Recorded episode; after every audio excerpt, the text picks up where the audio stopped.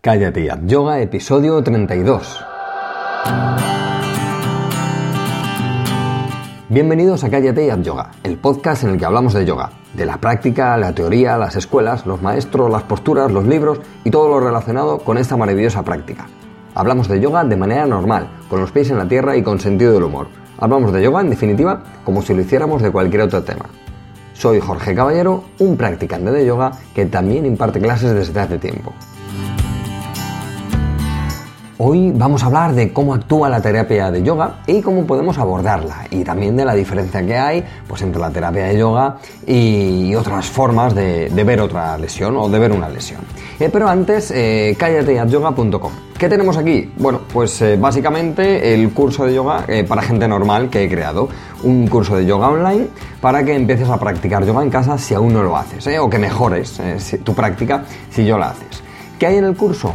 Bueno, pues hay, por ejemplo, lecciones de yoga. Empezamos desde lo básico y vamos avanzando en progresión ascendente, con unas secuencias en vídeo muy cuidadas y, muy bien explicadas. ¿Qué más tenemos? El laboratorio, donde cogemos una asana y la desgranamos en detalle por si no ha quedado algo claro en las lecciones. ¿eh? Aquí vemos cómo hacerla y si hay alguna molestia o lesión, pues eh, qué podemos hacer?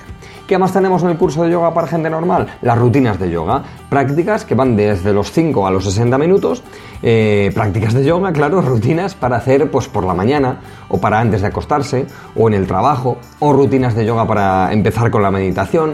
¿Y qué más tenemos? Pues un montón de cosas, pero ya no me enrollo más. Miradlo, que está muy bien. Y además estamos creando una pequeña comunidad de yogis y yoginis normales súper chula. ¿eh? Así que nada, echadle un ojo a la web y veis todo el curso. Bueno, como os decía, hoy vamos a hablar de cómo actúa y cómo se hace la terapia de yoga, porque en otros episodios del podcast hemos eh, hablado de, los 40 beneficios del yoga, eh, según el libro de Yoga Medicina del doctor Timothy McCall, pero hoy vamos a ver cómo, abordamos una lesión eh, en la práctica de yoga.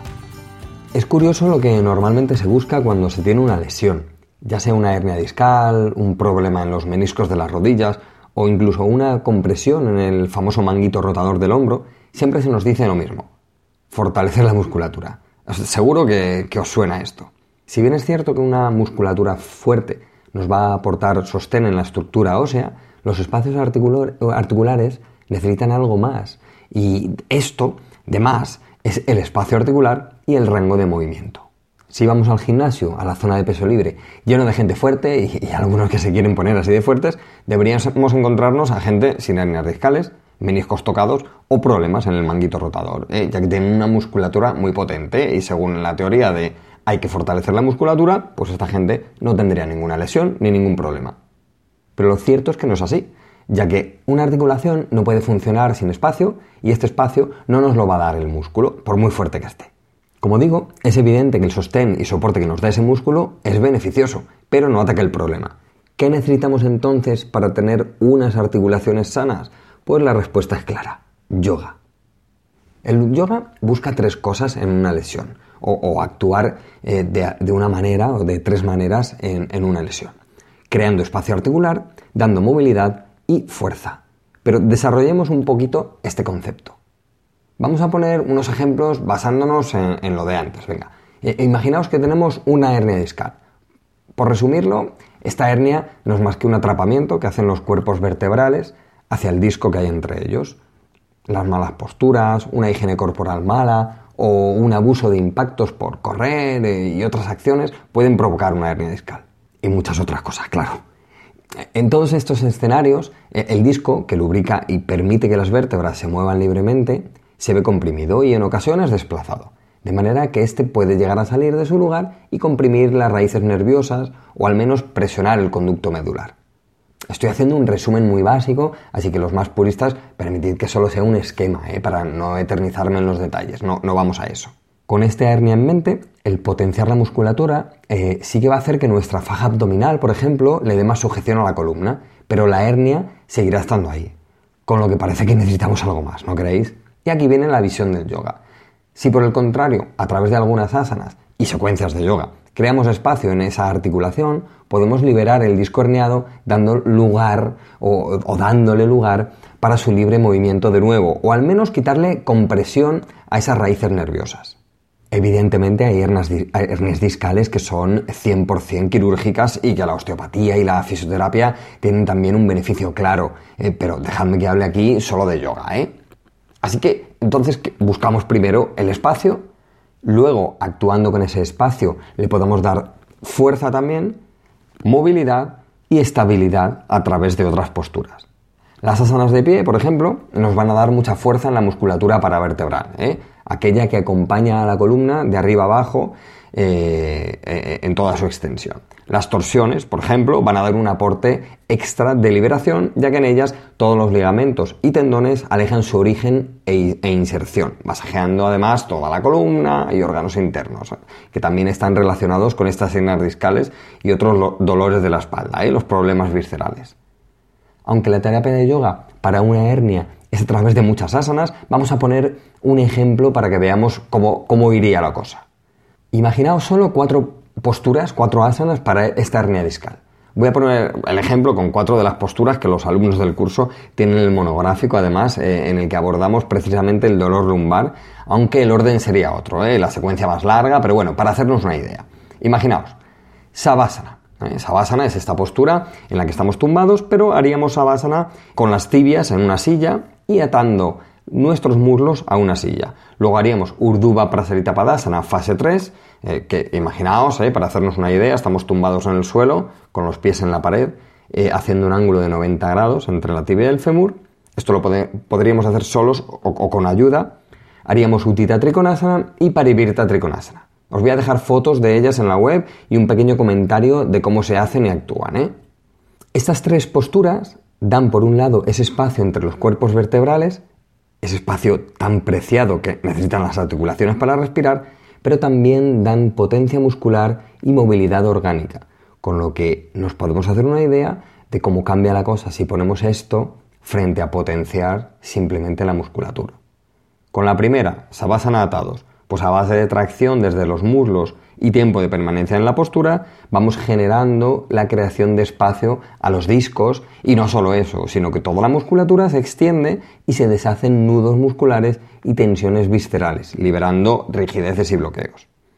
Luego podríamos hacer Utita Trikonasana. Con esta postura le damos una inclinación controlada a la columna y apoyados con la altura suficiente para el tipo de lesión que tengamos, le damos una longitud a los costados y una fuerza a la musculatura paravertebral, que decíamos antes, que sumado al ajuste de las piernas y la alineación de la pelvis de esta postura, da como resultado una estructura que trabaja para nosotros y no contra nosotros, lo que va a beneficiar no solo a la estructura, sino al sistema neurológico que puede estar afectado por la hernia. Después tenemos una torsión potente con Parivirta Trikonasana. De nuevo, un gran trabajo de piernas, de pelvis y además un giro que aprovecha toda nuestra columna que se exprime, se estira y se masajea. Si terminamos con Urdhva Prasarita Padasana, pues le damos de nuevo esa longitud y espacio que comentábamos antes en vértebras y vísceras. Pero veamos otro caso. Imaginaos unos meniscos atrapados y desgastados que decíamos antes.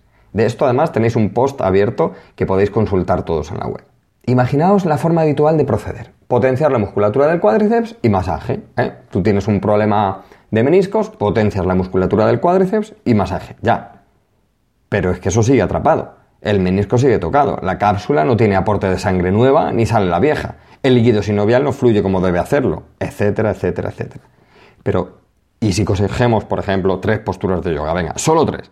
Pavana Muktasana, Utkatasana y Virabhadrasana 2. Repito, ¿eh? que dejo fotos de, de todas estas posturas en el texto que acompaña el podcast en la web pero bueno, eh, aunque no visualicemos las posturas, permitidme que, os cuente un poquito cómo actuarían estas asanas.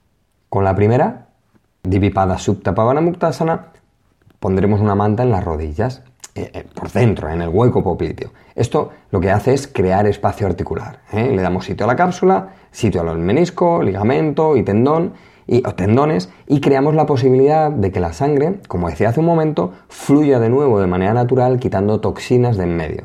Fijaos qué sencillo ¿eh? y qué útil es. Solo con una manta enrollada lo metemos bajo las corvas y fijaos todo lo que hacemos. Pero bueno, seguimos. Luego vamos a Utkatasana, que la vamos a hacer con una pared y un ladrillo.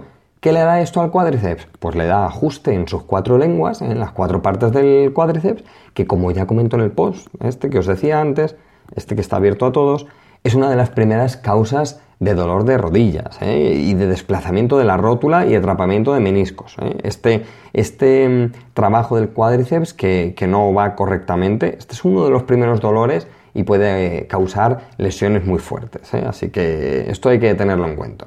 Con lo que ya tendríamos espacio articular y alineación de los huesos por medio del trabajo muscular equilibrado. Pero nos faltaría la potencia. Bueno, pues se la vamos a dar con Virabhadrasana 2 que la haremos bajando en dinámico, ajustando muy bien la entrada para que de pie, pierna y pelvis estén correctamente en su posición y una y otra vez podemos ir entrando en la postura haciendo trabajar al cuádriceps con el espacio creado de antes, el equilibrio creado de antes y ahí ya podemos hacer la postura una y otra vez y claro, pues nos va a dar lo que nos tiene que dar, espacio articular, movilidad y potencia. ¿Os dais cuenta de cómo trabajamos a todos los niveles, de nuevo? O sea que solo la fuerza contra espacio, movilidad, ajuste, alineación y potencia, bueno, pues, pues eh, está claro, ¿no? Eh, ¿Qué, pasa en una lesión? ¿Cuál parece el escenario más óptimo para que la recuperación de una lesión o incluso para que no se produzca? Eh, ¿cuál, es el escenario más óptimo? Bueno, parece evidente. Por eso es importante que nos tomemos las posturas como un vehículo que va a transformar nuestro cuerpo o, que nos va a ayudar a mejorarlo a nivel superior. Fijaos cómo también está el concepto del masaje dentro de las posturas de yoga. ¿Qué es un masaje? En esquema. Presión, dirección, tiempo y repetición. ¿Qué tenemos en el yoga? Presión, que hacen las posturas en los diferentes músculos y órganos internos. Dirección, con los detalles finos de cada asana y tiempo de permanencia y repetición que hagamos pues, nosotros en cada secuencia. Como veis, es un tratamiento holístico que no solo mira el factor de la fuerza o potencia muscular, sino que coge un elemento, lo pule, le da espacio, fuerza, movilidad y calidad en su rango de acción. Creo que debemos tener esto en mente en el momento que sintamos algún dolor del tipo que sea. ¿Cómo puedo darle espacio, movilidad y fuerza? Esto es lo que tenemos que tener en la cabeza. De esta manera mejorará o paliará exponencialmente el dolor y mejorará la calidad de vida de esa articulación. Así que eso es lo que tenemos que tener en mente en cuanto salga un dolorcillo por ahí, ¿eh? aunque sea menor. Espero que os haya servido para ver el yoga y la terapia que se hace con el yoga de una manera clara y bueno, pues si tenéis alguna pregunta, no dudéis en consultarme, ¿eh? la contestamos aquí en el próximo Preguntas y Respuestas de Yoga, que así interactuamos todos, todos los yogis del mundo. Y nada más, eh, os espero en los comentarios de la web, os animo a apuntaros al curso de yoga y que empecéis a practicar yoga en casa con esta pequeña comunidad de yogis y yoginis normales que estamos creando poco a poco en callateayoga.com. Espero que me sigas acompañando en este pequeño y humilde viaje de yoga y que podamos seguir aprendiendo todos juntos, porque al final ese es el objetivo del yoga y de la vida. Nos escuchamos en el próximo episodio. Es todo por hoy. Ariom Tatsat.